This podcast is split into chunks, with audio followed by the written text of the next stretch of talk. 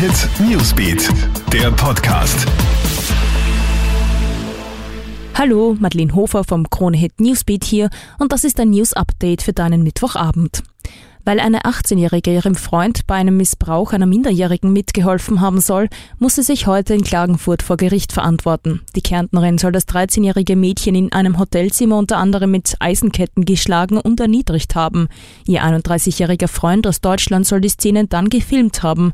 Damals war die Angeklagte angeblich erst 16 bzw. 17 Jahre alt, deshalb drohen Haftstrafen nach dem Jugendstrafgesetz. Wenn das 13-jährige Opfer nur leicht am Körper verletzt wurde, drohen der Angeklagten bis zu fünf Jahre Haft. Sollte das Opfer allerdings schwer verletzt worden sein, dann droht der 18-jährigen Täterin eine Freiheitsstrafe von bis zu sieben Jahren.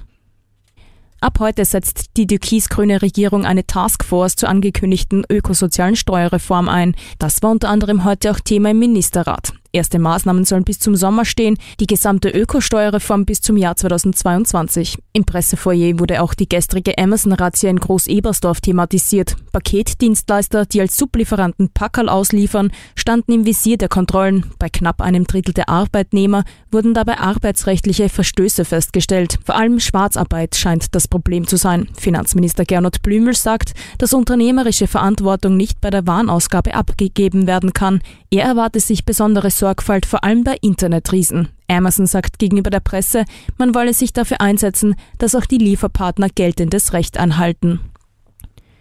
Und wie jedes Jahr gab auch heute Baumeister Richard Lugner seine legendäre Pressekonferenz in der Lugner City zum Thema Opernball.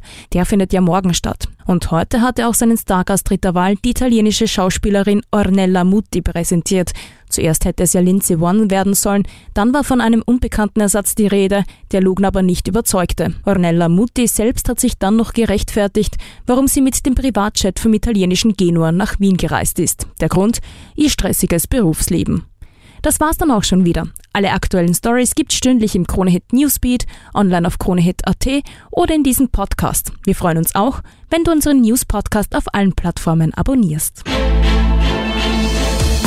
Kronehit Newsbeat, der Podcast.